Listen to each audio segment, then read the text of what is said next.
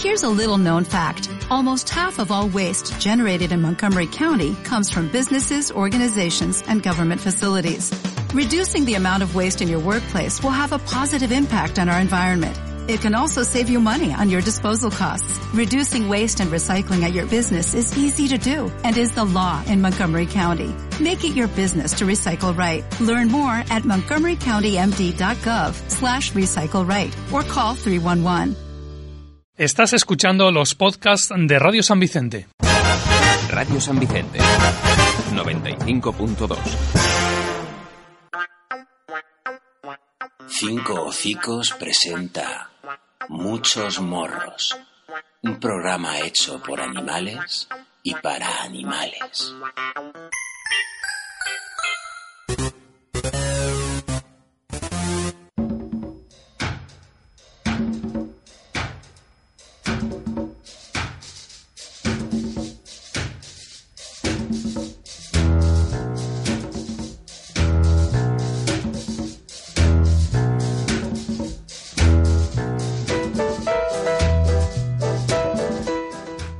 Buenas tardes, noches, compañeras, compañeros. Eh, doy la bienvenida también a Rubén Carrasco. Buenas tardes. Muy buenas. Cuéntanos de qué va a ser tu sección hoy. Eh, bueno, pues noticias regulares, como siempre. Eh, pues ha habido una serie de un fenómeno climatológico en tema de la, del Ebro en, en Aragón, la subida, y bueno, ya han salido noticias relacionadas con animales no humanos y quería darles un poquito de voz a, a esas noticias. Pues luego lo extendemos. Y también tenemos al compañero Nacho Marvá. Buenas tardes, Nacho. Buenas tardes. ¿Qué nos vas a contar tú? Pues creo que vamos a hablar de agresividades. Agresividades. Hoy no toca medicamento. No, hoy, Está hoy teniendo, estamos... Nos están preguntando un montón por la- el tema de la gestión de la medicación. Yo Y más que os van a preguntar. Bueno, pues luego extenderemos a ver esos bichos agresivos o no agresivos. También tendremos la suerte de hablar con José Enrique Zaldívar y Arbues, como no, Arbues felinos con sus dichos y bichetes. Animales y bestias varias, empezamos.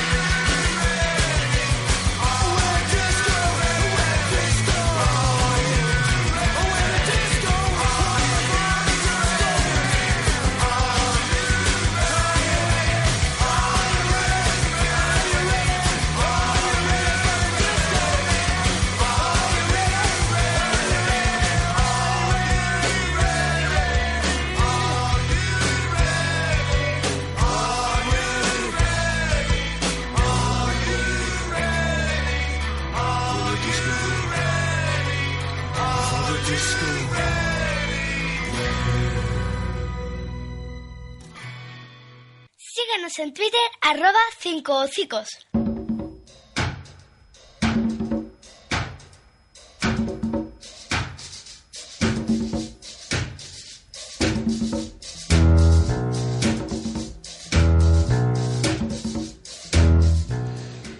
Bueno, pues arranca el programa de hoy Rubén. Buenas tardes otra vez. Hola, otra vez, sí. Muy recientes.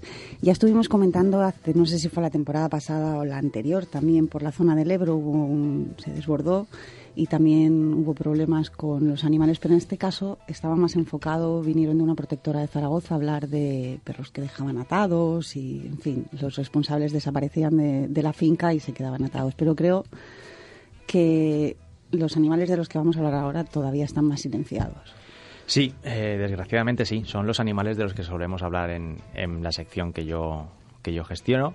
Eh, bueno, esta vez, como pasó en aquel momento, ha ocupado bastante tiempo de los informativos la crecida mm, y el desbordamiento del río Ebro, el paso por Aragón y todas las inundaciones que ha conllevado y bueno, los inmensos daños materiales que ha producido. Los veíamos en los telediarios todos los días. Pero junto a esa crecida y lo pues, que siempre aparecen las imágenes de agua y demás, se han colado también en los medios, eh, como ya sucedió también en 2015, como estabas diciendo tú, imágenes de animales que, bueno, que viven confinados o encerrados en determinadas granjas que se encuentran en el, en el terreno que se ha inundado, que ha sido negado por el agua. En concreto, esta vez han aparecido vídeos y han aparecido imágenes. Por ejemplo, tengo que resaltar el estupendo trabajo que se ha hecho desde tras los muros para, para documentar lo que está sucediendo en- eh, alrededor del Ebro, donde pues aparecen animales, eh, mayoritariamente son cerdos, lo que aparecen son muchas granjas de cerdos, intentando escapar del agua sin éxito, por supuesto, porque bueno, están encerrados en cuadras o cubículos y demás. Y lo que intenta, pues de alguna manera, es sacar la cabeza por encima del nivel del agua, respirar, pues muchos temblando por hipotermia, porque evidentemente el agua pues tiene una temperatura que les genera pues lo que ya sabemos, ahogándose o directamente ya cadáveres. Esto es lo que se ha, lo que se ha visto. Eh, son imágenes bastante duras, pero yo invito a todo el mundo que lo escuche a, hacer una búsqueda en internet, a hacer una búsqueda en cualquier buscador, poner animales, eh, inundaciones Ebro o animales Ebro y enseguida aparecerán esas imágenes, esas, esos vídeos que, aunque ya sepamos de qué va, remueven conciencias y remueven conciencias hasta de quien en un principio no podría, podría no estar concienciado con el problema del holocausto animal Sí. pero, pero es muy sencillo empatizar con esos cerdos que realmente lo que quieren es salir de ahí. Es, Sí, es realmente situación es- espectacular, sí. Dantesca. Bueno, eh, detrás de este problema viene la reacción humana. Y es que, como ya sucedió con anterioridad, en aquella ocasión, activistas y organizaciones de todo el Estado eh, intentaron ayudar en la medida de lo posible a que esa situación mejorase, a que esos animales que están condenados al terrible sufrimiento eh, pudiesen de alguna manera salir de esa situación. Y la respuesta ha venido siendo la misma. No puede hacerse nada. No puede hacerse nada por esos animales. Las autoridades han alegado eh, que los explotadores no están obligados en principio o no entienden que exista precepto o ley que les obligue a abrir las puertas de las cuadras o de los establos o de lo que se fuese, de las explotaciones para dar una mínima oportunidad a esos animales. Y bueno, al final, para los explotadores, esos animales son lo que ya hemos hablado más de una vez, son productos que tienen un valor económico y fuera de ese valor económico no hay nada más. Y bueno, ese valor económico podrá ser compensado o no por las compañías de seguros, ya dependiendo de la contingencia, pero al final se reducen, se reducen a eso. Acabarán muriendo, eso sí que lo tenemos claro. Los animales que hemos visto en las imágenes van a acabar muriendo, o bien por las condiciones en las que se han encontrado y han tenido que padecer, o bien tendrán que ser asesinados en la explotación y mayoritariamente no van a poder convertirse en carne, que se supone que era su, Su destino finalidad. final, por cuestiones sanitarias. Con lo cual todo se- espiral de ilógica.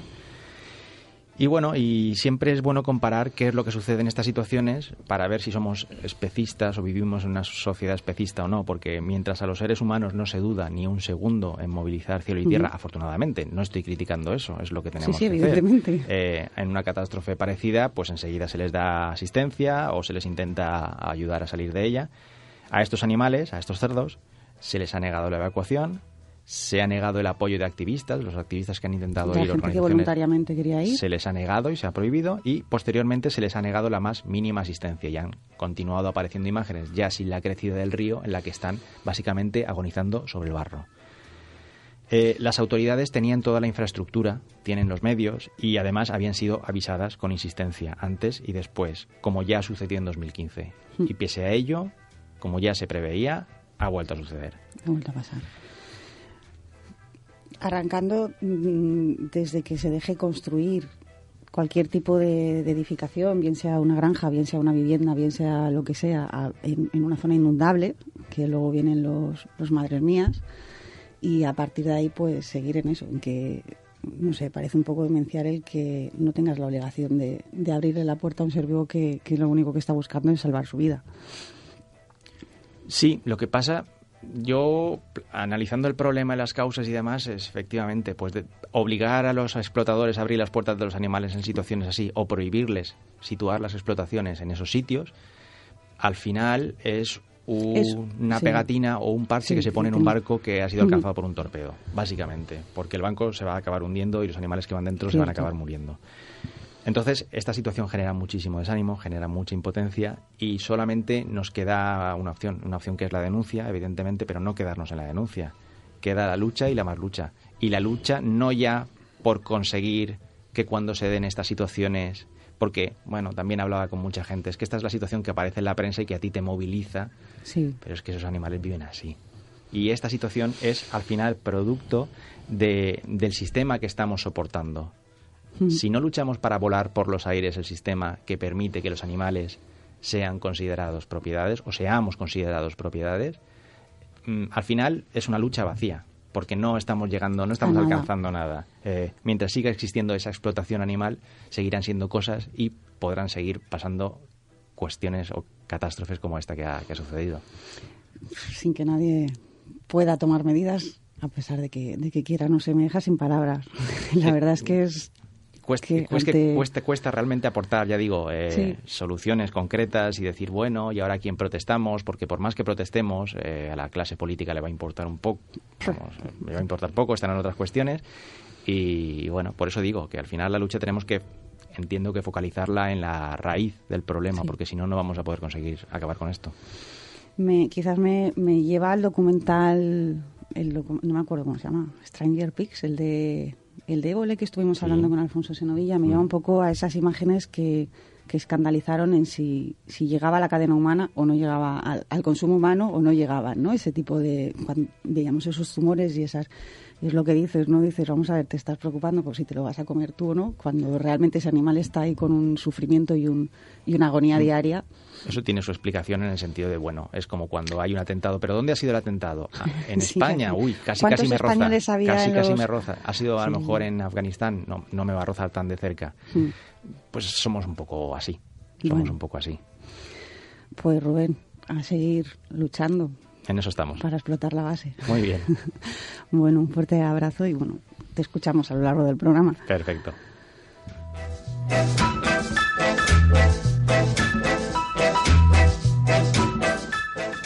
Bi, bi, bichos y diretes.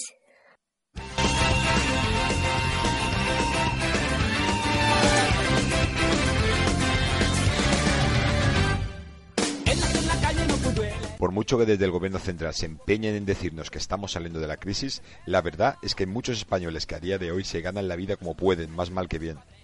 Una de estas personas vino el otro día al lugar donde trabajo, a llevarse cartones para venderlos y sacarse algunos euros para poder vivir. Tras cargar la furgoneta le dije que esperaba que, esperaba que lo vendiese bien, y a lo que me contestó, voy a meterle la mula a ver si cuela. Eh, no, nunca había escuchado esta expresión, así que le pregunté y según me explicó, meter la mula era mojar los cartones que ponía en medio de las pilas y que hacía que ganase peso y así cobrar más, ya que el cartón se le pagaba al peso. Y yo me pregunté, ¿pero qué tendría que ver esto de meter la mula con mojar cartones? Así que me puse a buscar el origen de esta explicación y, y vaya, lo encontré. Y es que la expresión meter la mula es literalmente hacer trampas eh, e intentar o intentar engañar a alguien eh, con una treta. El origen de este dicho viene de la época en la que los, los cargamentos de cereales se transportaban en mulas. Entonces cuando, se, cuando llegaba el momento de pesar la, la carga para pagar, el dueño intentaba introducir en la balanza, además del cargamento de cereales, la mula que llevaba, que llevaba estos cereales, para así poder eh, aumentar el peso total. Así que ese es el origen de esta expresión, que yo particularmente ignoraba y que gracias, por desgracia, a esta crisis en la que de la que se empeñan en hacernos creer que estamos saliendo, eh, pues he llegado a conocer. Solo espero, de verdad y de corazón, que aquel hombre que se llevó el cartón de mi trabajo pudiera meter la mula y sacar algo más de dinero, que seguro, seguro le vendría muy bien.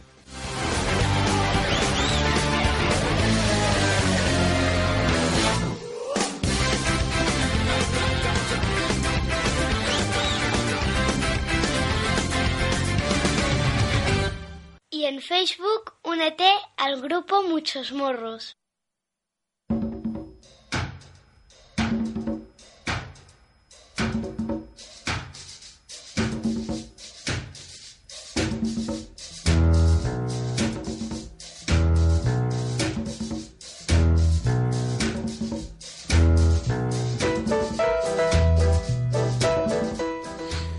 Buenas tardes, José Enrique.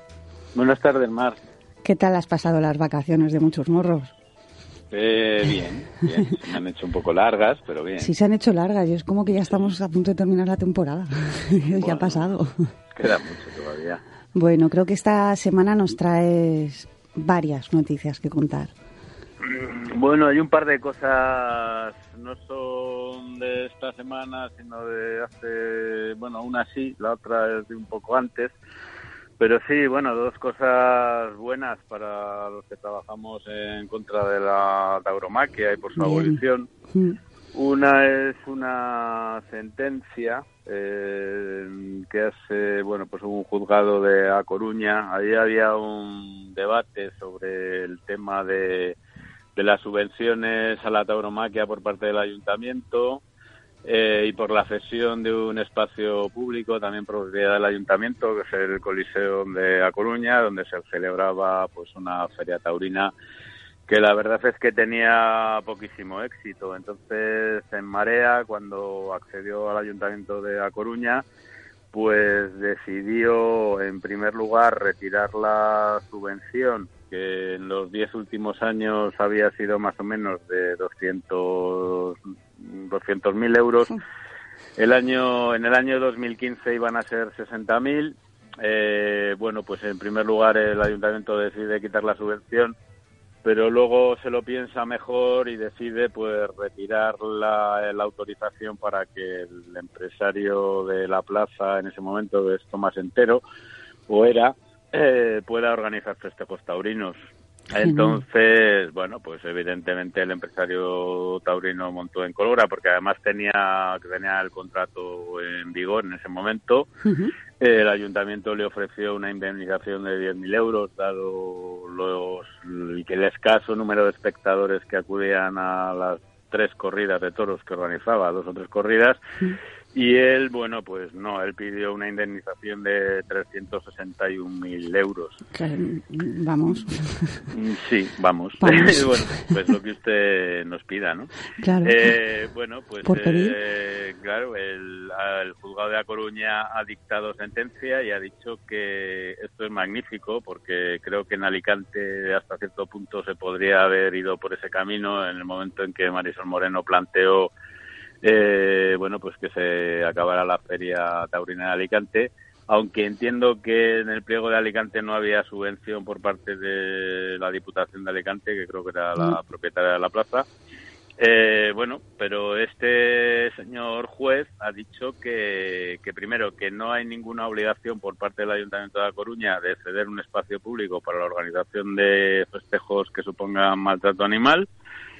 Eh, que eh, bueno el ayuntamiento dijo claramente que no podía prohibir las corridas de toros eso ya nos lo dijo el tribunal constitucional en su momento pero que sí tenía perfecto derecho a no ceder un espacio público. Y entonces bueno pues pues la sentencia es definitiva y el juez ha dicho que no hay ninguna obligación de emprender políticas activas de promoción de la tauromaquia y que, fíjate lo que dice, y que se pueden tener en cuenta valores culturales contrapuestos a los de la tauromaquia, como es la defensa de los animales. Qué bueno.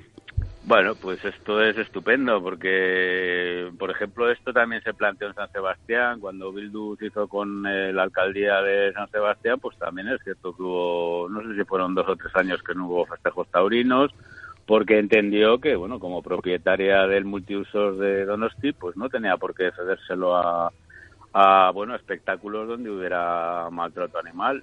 Hmm. Yo creo que esto es una vía estupenda para que los ayuntamientos que tienen dudas, como el de Alicante, primero Bueno, puedan... hoy no, es que tenemos- romper un contrato a un empresario y decirle, mire usted, este espacio no se, no se utiliza para que usted se gane la vida contratando toreros y ganaderías para maltratarlos y torturarlos. Hoy, hoy hemos tenido una noticia aquí en Alicante, tenemos un nuevo alcalde. eh, Ya, sí. Peor que el anterior, ¿eh? eh, bueno, el- no, no sé. Veo, no sé. Habían dejado el listón muy alto. Sí. No, tenemos nuevo alcalde, Luis Barcala, y, y bueno, pues creo es posible que esté muy relacionado según las zonas geográficas, el que aumenten o disminuyan los festejos taurinos. Sí, claro. Es está relacionado entonces. Totalmente. Bueno, pues a Sí, ver si, si vamos. tiene vuelta de hoja. Pero fíjate ya. hasta dónde llega, que la, bueno, pues la otra noticia estupendísima es de eh, hace un par de semanas, tres semanas. Eh, bueno, tú sabes que cuando nosotros, eh, bueno, nosotros y la Fundación Frank Weaver, que fuimos los que trabajamos en último momento para cambiar un poco el rumbo que llevaba Baleares, que quería prohibir y se encontró con la Sí, pared sí, sí. y no se podía prohibir. Bueno, pues entonces se articuló, se metieron una serie de artículos en la Ley de Protección Animal de las Islas y una de las y en una en una parte del articulado, en uno se prohibían los circos, en otro se prohibía el tiro de pichón, pues nosotros Dado que la sentencia del Tribunal Constitucional con respecto a la prohibición en las corridas de toros en Cataluña del año 2010, eh, nos encontramos con que en esa sentencia, que se produce siete años después, y esto es muy importante porque lo que pueda pasar en Baleares, pues vaya usted a saber cuándo va a pasar. Bueno, pues por eh, órdenes del Partido Popular, en concreto dicen que incluso así fue Mariano Rajoy, el OM. Rajoy, el que, el que se preocupó de este tema, pues el Tribunal Constitucional se vio obligado a impugnar el, eh, los, bueno, pues el articulado. No todos los artículos que habíamos introducido, sino algunos. De los que se han conocido se llaman toros a la balear, que Sí. bueno, no- hemos decidido que no nos gusta el término, vamos a denominarlos como lidias sin sangre. Y lo estupendo de esto es que, bueno, pues el Tribunal Constitucional por mayoría absoluta ha levantado la suspensión cautelar, con lo cual en este momento el que quiera organizar algún festejo taurino en las Islas Baleares, pues tendrá que hacerlo tal y como nosotros lo reglamentamos y lo articulamos Que es lo mismo que no hacerlo. que es lo mismo que no hacerlo. Bueno, lo puedes hacer, Sí, pero pero- atrévete, Sí. atrévete, porque acuérdate que el articulado impedía, bueno, pues que a los toros se les manipularan las defensas, que se hiciera un control antidoping antes y después, Sí. tanto a los toros como a los toreros Toreros. subalternos. Eh, que los toros no salieran de los chiqueros, sino que salieran de los corrales, que, bueno, pues había una serie de medidas que, a ver, siendo un poco cínico, yo te voy a decir que no se pensaron para que no se pudieran hacer corridas ni festejos, sino para el bienestar de los animales. Sí. Y lo cierto es que, bueno, pues eh, hemos estado esperando pues desde julio hasta abril y el Tribunal Constitucional ha levantado la suspensión. Y la buenísima noticia es que, claro, eh, esto se produjo tres o cuatro días antes de que se iba que se iba a celebrar un festejo taurino en un pueblo de Mallorca que se llama Inca. El empresario se chuleó mucho al principio, dijo que esto lo voy a hacer por mis no sé qué y por mis no sé cuántos. Y Muy taurino, bueno, pues es muy taurino él, pero ha tenido que suspenderlo porque no se ha atrevido a eh, no se ha atrevido a hacerlo. Entonces, ¿ahora qué pasa? Pues que tenemos que esperar a que, a que el Tribunal Constitucional se pronuncie de manera definitiva. ¿Cuándo será? Pues, oye, si pasa como con Cataluña, que tarde siete años, pues vamos a estar siete años sin festejos taurinos en Baleares. Y yo, por, a ver, por lo que me han contado los abogados que llevan un poco el tema y que tienen un poco, entienden un poco legislación, pues leyendo las, vamos, la- el levantamiento de la suspensión cautelar y los argumentos que da el Tribunal Constitucional, pues a lo mejor nos encontramos con la sorpresa de que nos aprueban todo el articulado. Y esto es magnífico, porque claro, nosotros cuando vimos la de sentencia del Constitucional sobre Cataluña, eh, que no podíamos prohibir, pues nos planteamos que además el Tribunal Constitucional nos daba permiso para, para regularla simplemente. Y bueno, pues el, el Tribunal Constitucional, como dijo que tenían las comunidades autónomas tenían competencias para establecer requisitos sobre el especial cuidado del toro de Lidia y que no habría obligación de fomentar los espectáculos taurinos de las instituciones públicas, Eso es genial. pues es, es lo que hemos hecho. No, pero es que es cierto. Se han apoyado Fíjate siempre que- mucho en eso. Ayer lo estábamos hablando con, con, bueno, pues con gente, ¿no? O sea, un país donde en el año 2013 se dice que la tauromaquia, se aprueba un LP que dice que la tauromaquia es patrimonio cultural y que en el 2015 va más allá y dice que es patrimonio cultural inmaterial y que ahora ya haya sentencias en las que se diga que no hay ninguna obligación por parte de las instituciones públicas de promocionar este tipo de espectáculos, pues la verdad es que, eh, bueno, pues nos abre la puerta a ayuntamientos que, o digo, ayuntamientos, comunidades o diputaciones propietarias de espacios públicos donde se lidien toros que sean lo suficientemente atrevidos pues para poner en práctica este tipo de sentencias. Nada, eso es señal de que se ha estado trabajando bien estos años atrás. Se van empezando Sí, a notar las cosas. Sí, empezamos a notar, bueno, mira, yo estoy viendo, este año voy a hacer, estoy haciendo un trabajo bastante complicado, que es hacer una recopilación de todos los festejos taurinos que se van a hacer durante 2018 y calcular el número de espectadores que van a cada festejo taurino, que claro, como la tauromaquia ya habla de 5 millones, pues claro, pero es que me estoy dando cuenta de, de la- hasta dónde llega la puñetera falacia de toda esta gente. Mira, la feria, la feria de fallas de Valencia tenía una media de espectadores por festejo de 4.400. Estamos hablando de una plaza de 11.000 de capacidad. Sí. Entonces me estoy dando cuenta de que el aficionado taurino va a los, a los festejos donde aparecen los grandes toreros, entre comillas, para ellos, que, que son 15, donde van las grandes ganaderías. ¿Y qué pasa? Pues que en las ferias de abono, como estos festejos mm, caros, muy caros, donde están los mejores toros y las mejores ganaderías, para el empresario son deficitarios, porque pierde dinero, tiene que pagar a toda esa, para Sí. toda esta gente, pues entonces mm, digamos que de alguna manera compensan los ingresos con los festejos eh, a los que llevan novilleros o toreros de segundo nivel. Pero la gente lo que se está dando cuenta es que como de 10 festejos coloca tres buenos y siete malos, pues ¿qué está haciendo? Pues sacar entradas puntuales para los festejos que le interesan y no sacándolas para los demás, con lo cual eso supone una pérdida importantísima de dinero para los empresarios. Bueno, pues que sigan así, perdiendo. que Perdiendo. sigan así. Perdiendo. Bueno, José Enrique, pues eh, a seguir, a seguir peleándolo y que llegue ese momento en que no, no se vayan a celebrar más, en, ni en Bueno, que Baleares ni en queda, el resto queda de- todavía, bueno, porque las grandes ferias va a ser complicado a corto plazo cargárselas, pero, pero bueno, sí es el, es el camino. Sí. Pues a poquer, a poquer. Pues un, Vale. un gusto haberte oído otra semana más y, y esperamos oírte la que viene. Vale. Un beso. fuerte abrazo. Abrazos para todos. Hasta luego. Adiós.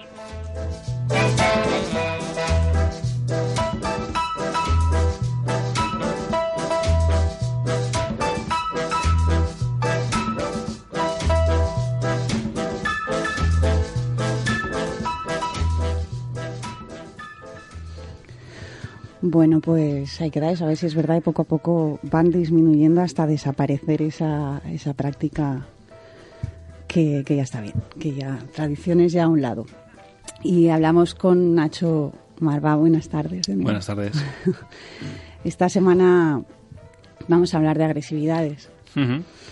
Y a ver, es que es un tema bastante complicado porque es como que últimamente se, bueno, pues, por desgracia se han dado, no es que se hayan dado ataques últimamente, sino que han saltado a las noticias últimamente ataques de perros a, a personas que han mordido y, y es como que se oye casi siempre la coletilla del perro es agresivo, pues ha mordido una vez y es agresivo, siempre enseguida se les pone eh, ese, ese calificativo encima, eh, apenas han enseñado un poco los dientes. Yo siempre he considerado que, el, que enseñar a los dientes, pues al fin y al cabo es la manera que tienen de comunicarse. Una cosa es el, el morder y otra cosa es el enseñarlos. Es verdad que por el hecho de que un perro muerda una vez ya es un animal agresivo. Bueno, partiendo del hecho de que la sociedad está siendo cada vez más agresiva y la tensión que hay entre los individuos que conviven es mayor, es normal que, los animales también reaccionen. Eh, bueno, un niño por pelearse en la calle o por en un momento dado en una situación tener una conducta agresiva significa que el niño sea agresivo. No, es una, una reacción dentro de su lenguaje. Y, lo que hay que decir es que los perros, a diferencia de las personas, solo utilizan, entre comillas, la violencia cuando no les queda más remedio, cuando se ven abocados a ella. Entonces, mm, bueno, eh, podemos, en determinadas situaciones, el animal, digamos, que llega a acostumbrarse a utilizarla, pero mm, cuando normalmente un perro llega a esa violencia es porque ha habido, o a ese, a ese, a ese acto es porque ha habido mucho detrás que no, que no hemos sabido verlo, interpretarlo. Dices que se pueden llegar a acostumbrar a, a, utilizarla. Si se acostumbran a utilizarla es porque nosotros tenemos alguna conducta que le consiente lo que quiere eh, ante una conducta agresiva de él. Bueno, en el origen de, de los perros, los perros viven en manadas, las manadas son grupos sociales que lo que hacen es ordenarse para conseguir principalmente los recursos de supervivencia, que son la alimentación, la protección y eh, la reproducción. Entonces, para intentar minimizar las tensiones internas y poder avanzar, porque no, a diferencia de las personas que estamos peleándonos todo el día, como ocurre en los ayuntamientos y ocurre en diferentes sitios, los perros tienden a, evitar todo esto. Los perros no gastan, ni consumen, ni se arriesgan a, a salir dañados, ni emocional, ni físicamente, eh, a cambio de nada. Entonces, el perro convive con las personas, y entonces se relaciona en el entorno. Si ese animal no tiene ninguna necesidad porque se siente respetado, no tiene por qué mostrar ningún tipo de conducta de este tipo. Y solo llega a la agresividad cuando no le queda más remedio. ¿Es lo mismo dominancia que agresividad? No es lo mismo, pero hay muchas veces que dentro de la dominancia, cuando no queda más remedio, aparece la agresividad, pero no es ni mucho lo, no es lo mismo. Eh, una forma de dominancia puede ser un control sobre, sobre el, responsable del animal, por ejemplo, el, el, seguirlo, seguirlo, seguirlo. Una forma de dominancia puede ser el estar mirándote en la mesa y pidiéndote comida.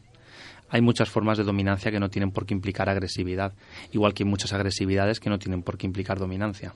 Por ejemplo, una agresividad por miedo, una agresividad redirigida, una agresividad por dolor, una agresividad a veces territorial, no tienen por qué ser dominancia. Simplemente es una defensa de sus recursos. Te iba a preguntar, hay muchos tipos de, de agresividad. ¿Cuál crees quizás que es la que más vemos en, con los animales urbanos, con los perros que, con los que convivimos más a diario? El problema que tenemos es que nosotros identificamos solo la agresividad cuando el animal muestra una conducta de hacer daño a, a, a otro. Y, y, no es eso no es una dominancia. Como digo, hay un exceso de necesidad de control sobre otro individuo es una dominancia. Entonces muchas veces decimos, es que este perro es agresivo porque ladra. Muchas veces ladra por miedo para evitar que haya un estímulo que se acerca. Por ejemplo, otro perro, una persona. Eh, entonces eh, partimos del hecho de que como nombramos mal las cosas, no podemos decir, es que este perro es súper agresivo porque ladra. No, ladra de pánico. Ladra porque no está bien socializado y porque tiene miedo. Y lo que hace es decir, no te acerques, no te acerques, no te acerques, que tengo mucho miedo. Y cuando no queda más remedio y se acerca, es cuando aparece la agresividad y entonces automáticamente decimos es que mi perro es agresivo. Claro, si a ti te tienen sobre una pared y no puedes huir y se acerca a alguien y tú no sabes si te puede hacer cualquier cosa, pues muchas veces antes de preguntar igual sueltas una bofetada o intentas huir. Claro, es la mejor están, huida es la, la, que haces hacia adelante. Que normalmente antes te están mandando también señales de no te acerques, no te acerques. Claro, claro. O sea, el ejemplo más claro es el tú vas andando por la calle y, y tú llevas a tu animal eh, cogido con la correa y el animal ya empieza, o sea, lo que pasa es que nosotros vamos mirando para adelante, no vamos observando a nuestro animal, pero el animal ya está mostrando señales de cuidado se acerca un peligro. Pero nosotros muchas veces el animal empieza a retrasar, digamos, la velocidad de la marcha y entonces nosotros le pegamos tirón porque necesitamos más prisa, ya le estamos cargando de tensión, ya le estamos dando sensaciones negativas, entonces al animal lo estamos poniendo más en tensión. Y el animal empieza a ponerse nervioso o incluso a lo mejor empieza a gruñir, empieza a ladrar, pero como nosotros no queremos ser reprendidos socialmente por, por el resto de la gente diciendo, fíjate qué perro más mal educado tenemos, mm. pues automáticamente lo corregimos. Y lo corregimos negativamente, no tranquilizándolo, sino intentando que acuda al orden, que es como se hacen las cosas aquí bien. Y entonces el animal aumenta la tensión, la tensión, la tensión, la tensión, y entonces hay veces que el animal ladra y automáticamente eh, claro, nosotros nos alejamos del estímulo o intentamos hacer. Entonces, el animal aprende que esa es la forma de huir del estímulo. Eso es lo que me refería antes, que si de alguna manera nosotros tenemos que ver con que. Con no, no, nosotros tenemos que ver todo. O sea, no es de alguna manera. todo le ha salido. Nosotros tenemos que ver todo porque nosotros premiamos y sancionamos las acciones de nuestro animal desde que están en un medio sin estímulos que es nuestra casa. Entonces, el animal aprende en función de las respuestas que obtiene de nosotros. Eso, vamos, por descontado. Hay porque es como que se habla mucho de los PPPs y, muchas hay mucha gente que está igual que gente que les tiene miedo y que, ve bien que se lleven con bozal y que se les pongan todas esas restricciones al animal pues eh, hay gente que no que está que sabe que pueden ser, o sea, que pueden ser, ¿no? Que son animales que no tienen por qué ser agresivos de, primeras y se comparten muchos vídeos, sobre todo en redes sociales, esas que a ti tanto te gustan.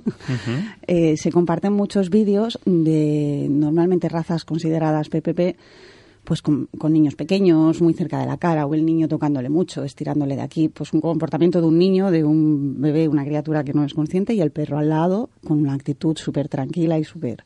Y bien, para fomentar el que, el que realmente pueden ser mm, seres amigables. Eh, es positivo esto realmente porque yo mi opinión es que pues eh, no es que sean peligrosos, pero sí son perros con un carácter, pero no los, los que están considerados por la ley, sino que hay infinidad de perros que tienen un carácter fuerte, que necesitan una persona al lado que sepa educarlos y, más constancia, más eh, disciplina, no me gusta decir, pero, pero más constancia, pero hay mucha gente que no sabe hacerlo y sí que se puede ir de las manos el que un perro, no sé, malinterprete la señal de un niño o no lo veo 100% seguro porque no somos nosotros los que vamos a reaccionar, sino que es otro ser vivo. Entonces, eh, a lo mejor perros que no están preparados para, para estar o aguantar mm, el comportamiento de un nene. Mm, vamos a ver. Yo creo que estamos mezclándolo todo y cuando lo mezclamos todos y damos una noticia, todos entramos dentro del mismo saco.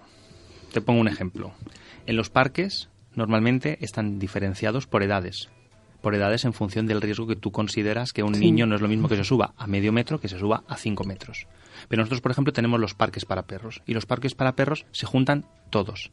Desde los de 200 gramos a los 600 gramos a los de 80 kilos. Entonces, es una cuestión de fuerza física decir, el perro puede ser agresivo o puede no ser agresivo independientemente. Yo puedo decir, sin miedo a equivocarme, que con los perros que más me siento seguro en la clínica es con los PPPs. Mm. Son los perros que más te puedes fiar. Ahora, que habrá alguno que sea agresivo por miedo, que habrá alguno que sea sí, es verdad, pero igual que los Yorkshires, igual que los malteses, igual que los chihuahuas, igual que cualquier otro. Lo que pasa es que la capacidad de daño que puede hacer una mandíbula de un perro de más de 20 kilos no es la misma que la del perro de un kilo. Pero no podemos juntar, es decir, las situaciones que ocurren en los parques en los cuales un perro grande agrede a un perro pequeño, muchas veces la culpa es del perro pequeño, pero la diferencia de peso y la diferencia de, fuerza hace que el que salga lesionado es el pequeño. Cuando tenemos un tipo de agresividad, todos parece que son agresividad. Y es que iba el niño y le ha atacado otro.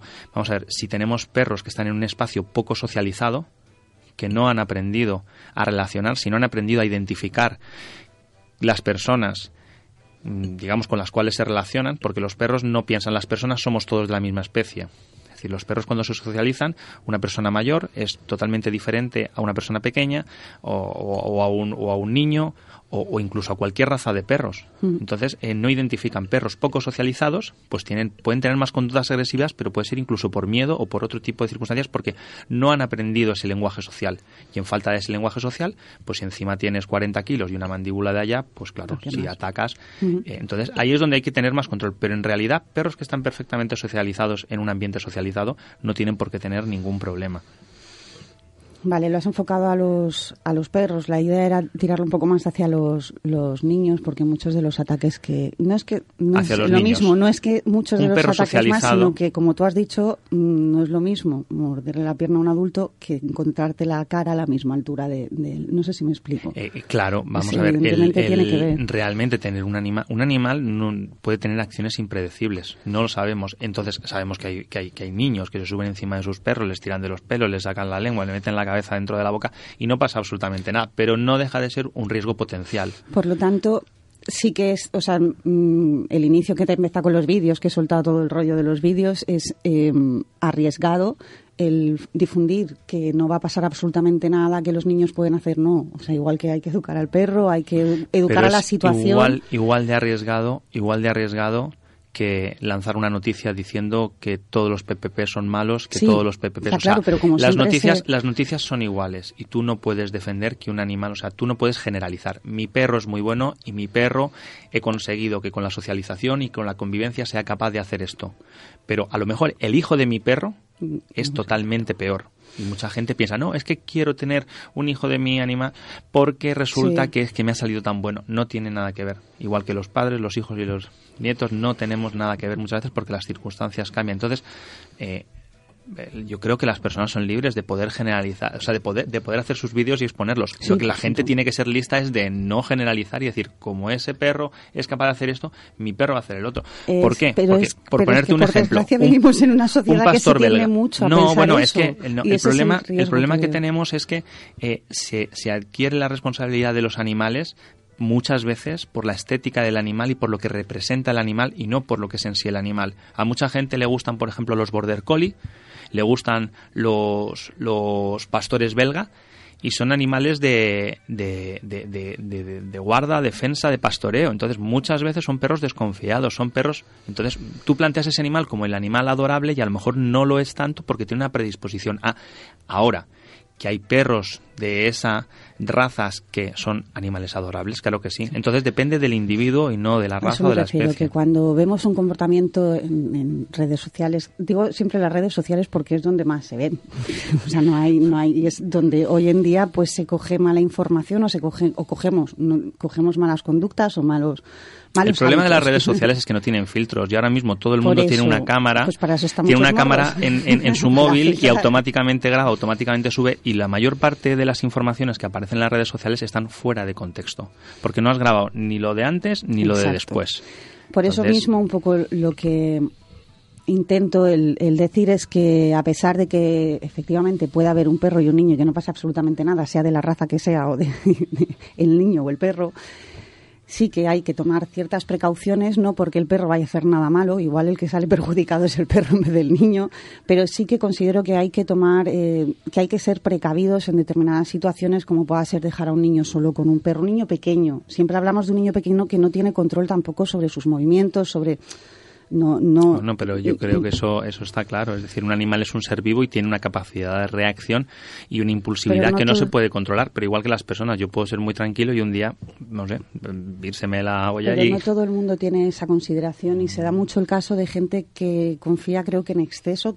Yo confío en mis perros, pero o en los perros con los que convivo, pero no dejo de tener ciertas precauciones porque sabes que en un momento dado pueden tener una reacción que no que no esperas. Entonces mucha gente se confía demasiado y Igual que pues, hay a lo veces que se confía, perro igual hay veces que se confía, se confía en los hijos y, y, y- y también, pues, mm, a nadie se le ocurre dejar a un niño de cinco, bueno, a nadie no, pero se deja, a menos que no quede más remedio, de cinco años en casa pensando una hora suelto o, en, o sea, No era suelto Una- sí. por el parque de niños. Claro, ¿no? Haciendo, haciendo lo que, lo que él quiere. Es decir, el, el- cada uno tiene la conciencia. Lo es- que está claro es que dentro de la convivencia y dentro de la familia, cada uno lo que tiene que hacer es conocer a su animal y, y- y saber cómo se convive en la familia. Pero lo que no se puede hacer es generalizar.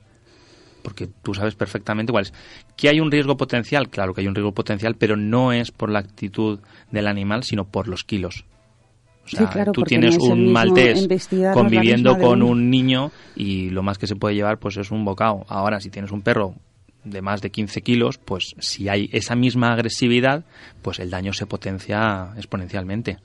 Ahora que has dicho la diferencia de perros grandes, perros pequeños, eh, es un problema el trabajar o se tiende a trabajar el mismo problema de manera distinta cuando se es un perro grande o un perro pequeño. Quiero decir, si un perro grande enseña los dientes, todo el mundo va a tomar medidas. Pero si un perro pequeño toma los, eh, enseña los dientes, ¿se toman tantas medidas? ¿Se contempla el que Depende de la persona. Normalmente no, obviamente, pero es por una cuestión de tamaño. La gente está mucho más concienciada, yo creo, de que un animal grande puede hacer daño.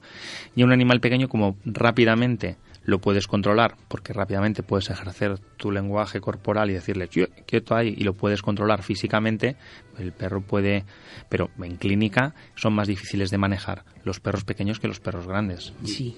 eso no es ningún secreto. la peluquería doy fe que también se escurren se escurren y además tienen bastante más destreza, más práctica en ir a lanzar el bocado. Bueno, es más difícil cogerlos porque les puedes hacer, más, daño. más daño. Mm. La ley de PPP. Eh, yo me quedé sorprendida el otro día cuando, bueno, pues me enteré de un caso que cuando un perro muerde una vez, independientemente de la raza, el tamaño, el color y el sitio donde viva, una vez un perro muerde una vez, si vas al, médico y hay un, entra dentro de un registro, sí que sabía que tenías que presentar todos los toda la documentación, control de rabia y demás, pero que ya lo consideraran PPP por un bocado sin que nadie pregunte cómo ha sido, cómo no ha sido, porque nadie pregunta. En el parte médico pone bocado. Bueno, lo más, lo más curioso es que no es un, un bocado, sino es una agresión. Una agresión. Es decir, un arañazo Mm. ya puedes entrar dentro de, del registro de, animales potencialmente peligrosos.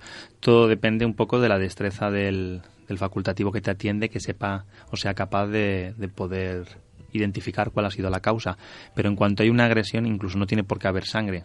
Simplemente una agresión. Sí, en el momento que tú vas al médico y dices, mm, he tenido un encontronazo con un perro o con un gato o con cualquier. Pero hasta un arañazo, sí, sí. Sí, eh, mm, a partir de ahí tienes que presentar absolutamente toda la documentación del animal. Eh, empieza un. Y entras dentro del registro de animal potencialmente peligroso. Y entra dentro del registro. Yo a mí eso me, me dejó bueno, pues el caso del que me hablaban mm, me dijo cómo había sido, digo, pero es que no es, eso no es ser agresivo. Pues automáticamente tenían que ir, que bueno, al final se, se consiguió solucionar, pero en principio el animal tenía que ir un año entero con bozal, con correa y pasando si no me equivoco, unos exámenes eh, veterinarios. Bueno, no, no, es exactamente así.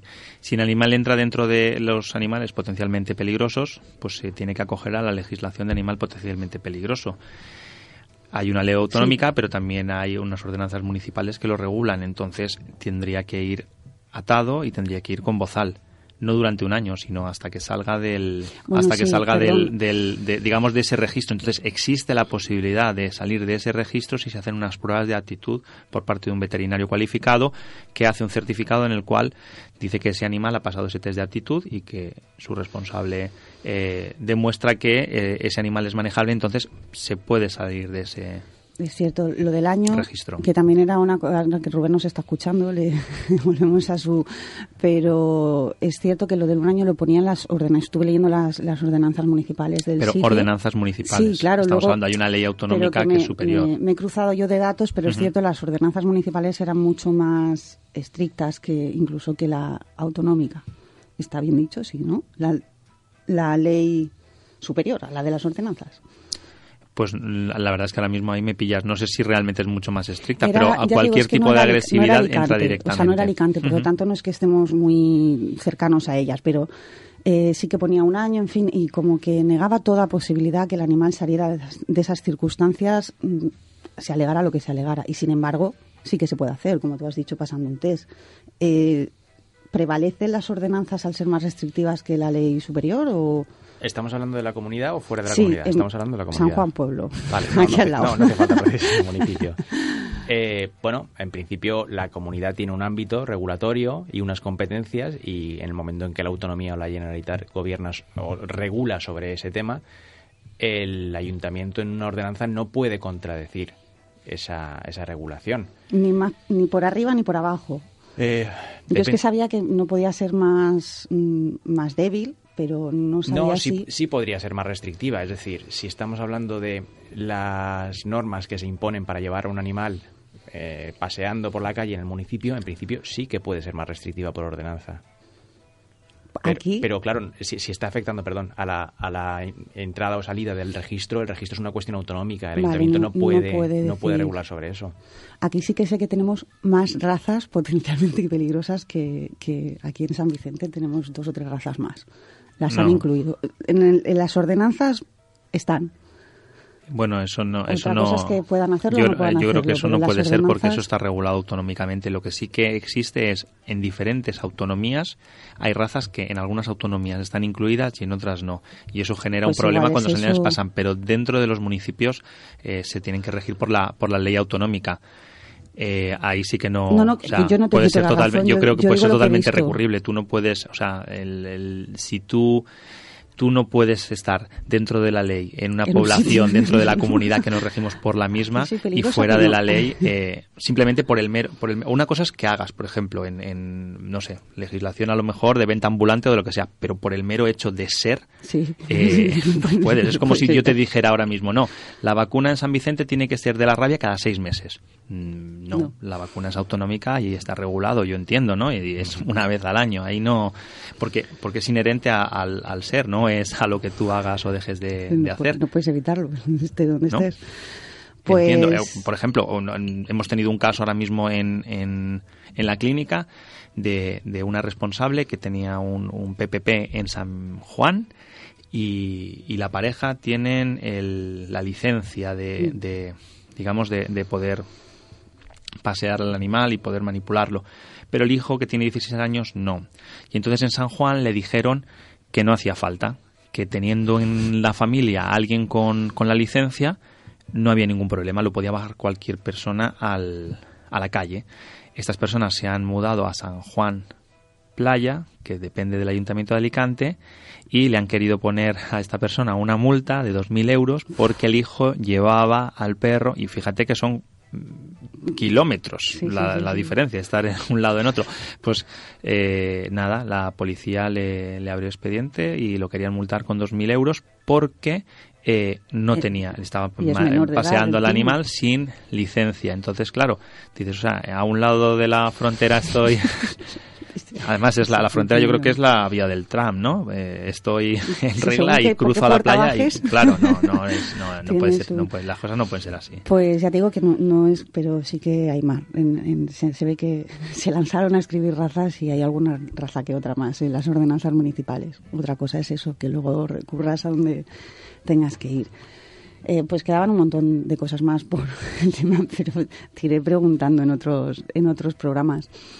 Sí que quería que comentáramos, pues bueno, eh, el tema que ha pasado. Bueno, hemos tenido una vivencia en, con una perra y nuestro querido recinto de Bacarot. Y bueno, últimamente no hacen gente allegada cuando tienes que hacer alguna gestión o cuando tienes alguna noticia de las instalaciones. Todo el mundo te dice últimamente que las cosas han cambiado mucho, mujer, estate tranquila. todo el mundo te relaja con que todo va mucho mejor en Bacarot. Es cierto que mm, prácticamente ya no, no hay ninguna, no es que no haya ninguna reivindicación, sino que no se visualizan tanto. Imagino que todos seguimos trabajando en cierta manera para que la gestión siga, eh, se cambie. Y bueno, pues a, raíz de una vivencia que hemos tenido esta semana, hace dos o tres semanas, llevamos con el tema, mm, hemos tomado una iniciativa, una campaña o como se quiera llamar, que es el lugar de, si no, puedes con el enemigo, eh, obligarle que lo haga bien. Vamos a intentar desde la asociación, desde Cinco Cicos, informar a la gente que quiera adoptar en, en las instalaciones de Bacarot, que los animales de verdad que lo necesitan, igual que cualquier otro albergue, eh, encontrar su familia definitiva y que alguien se haga cargo de ellos de una manera digna. Pues vamos a intentar informar de cuáles son los derechos y deberes que tenemos la ciudadanía con, con el albergue de Bacarot. Hablamos del albergue de Bacarot para quien no esté muy al día, porque es el que se encarga de la recogida de, de animales abandonados de Alicante, Elche, Santa Pola y la Mancomunidad, que son seis municipios más. Por ahí, son seis municipios más. Fin, un, montón de, de perros. Entonces, os animamos desde el programa a que si tenéis idea de adoptar y pensáis hacerlo en las instalaciones de Bacarot, pues que os pongáis antes en contacto con Cinco Cico y os informaremos, os acompañamos y os asesoramos de todo lo que necesitéis saber para que, bueno, pues para que la gestión sea lo más transparente posible y no solo ayudar al animal que nos estamos llevando a casa y que estamos sacando de allí, sino que poner nuestra pequeña gotita para seguir ayudando a los que se quedan allí y todavía les queda un tiempo por quedarse.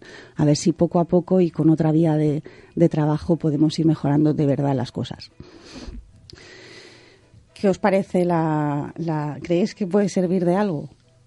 La información siempre, siempre, está bien. Perdón, la información siempre es, importante. Entonces, si es un servicio público, es, es lógico que se conozcan los derechos y obligaciones y, hacemos bien en informarnos para hacer el trámite adecuadamente y para que funcione el servicio público lo mejor posible. A ver, Nacho.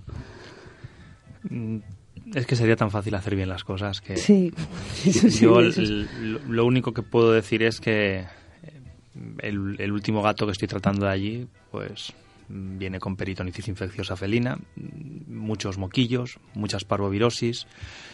Entonces, eh, se puede informar sobre derechos y sobre muchas cosas, pero mm, si tú asumes la responsabilidad de un animal que sale con una enfermedad grave, ya te puedes informar de lo que quieras, pero ese animal, y, es que hay muchos, hay muchos. Entonces, eh, las cosas están cambiando y, las cosas van mejorando. Yo no, creo yo, no, yo no lo sé, la verdad es que no, lo sé y, y, no puedo decir ni que sí ni que no. Yo lo único que puedo hablar es de la experiencia de los animales que me llegan, que vienen desde allí. Entonces, si con esta campaña mm, voy a facilitar eh, la adopción allí, no allí mm, las personas tienen que saber, las personas tienen que saber en qué condiciones se pueden encontrar los animales que están allí ni mejorar ni, ni, empeorar ni decir esta, esta asociación es mejor que la otra. No. simplemente es que se sepa en qué condiciones se pueden encontrar los animales y en qué condiciones pueden, pueden llegar a asumirlos, porque mucha gente va a adoptar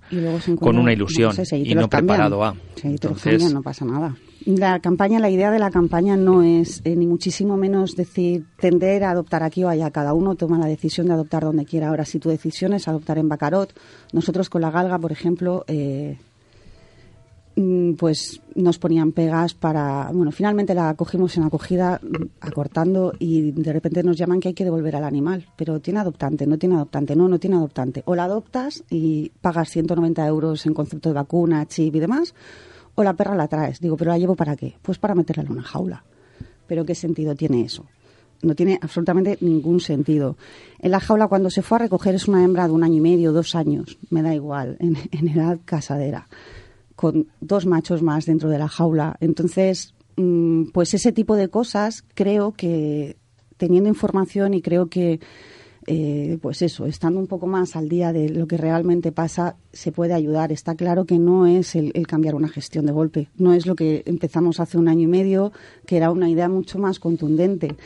Pero es que poco más podemos hacer. Yo creo que ya va siendo hora también que vayamos asumiendo los recursos que tenemos y hasta que punto llegamos. Aquí nos pedían 190 euros y teníamos que hacer todo el protocolo, nos obligaban a hacer el protocolo veterinario en el albergue, hasta que cogimos las ordenanzas y dijimos, no, no tengo por qué hacerlo. ¿Se ha denunciado? Sí, la contestación eh, se, está, se, está, redactando, pasó ayer lo último, se está redactando todo. Entonces, bueno, pues eh, si todo el mundo va y paga sus 190 euros y encima estás poniendo en riesgo con enfermedades, con tal, no sé qué, pero tú quieres llevarlo a tu veterinario, al menos que puedas ejercer tu derecho y que ese animal pueda estar bien atendido, salido allí con tos de las perras, en fin, ¿para qué?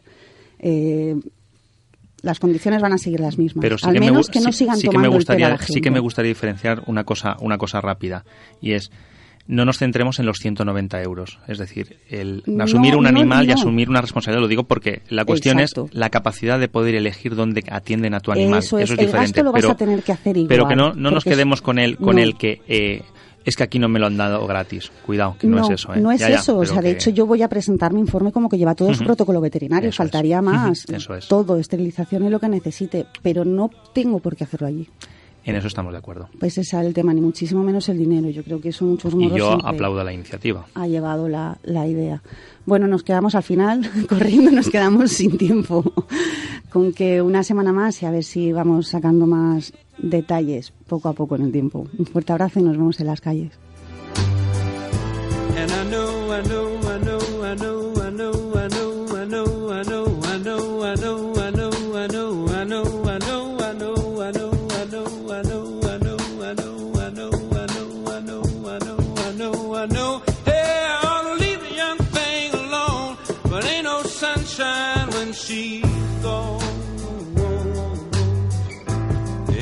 Sunshine when she's gone.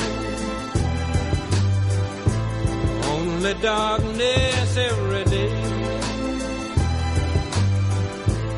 Ain't no sunshine when she's gone. And this house just ain't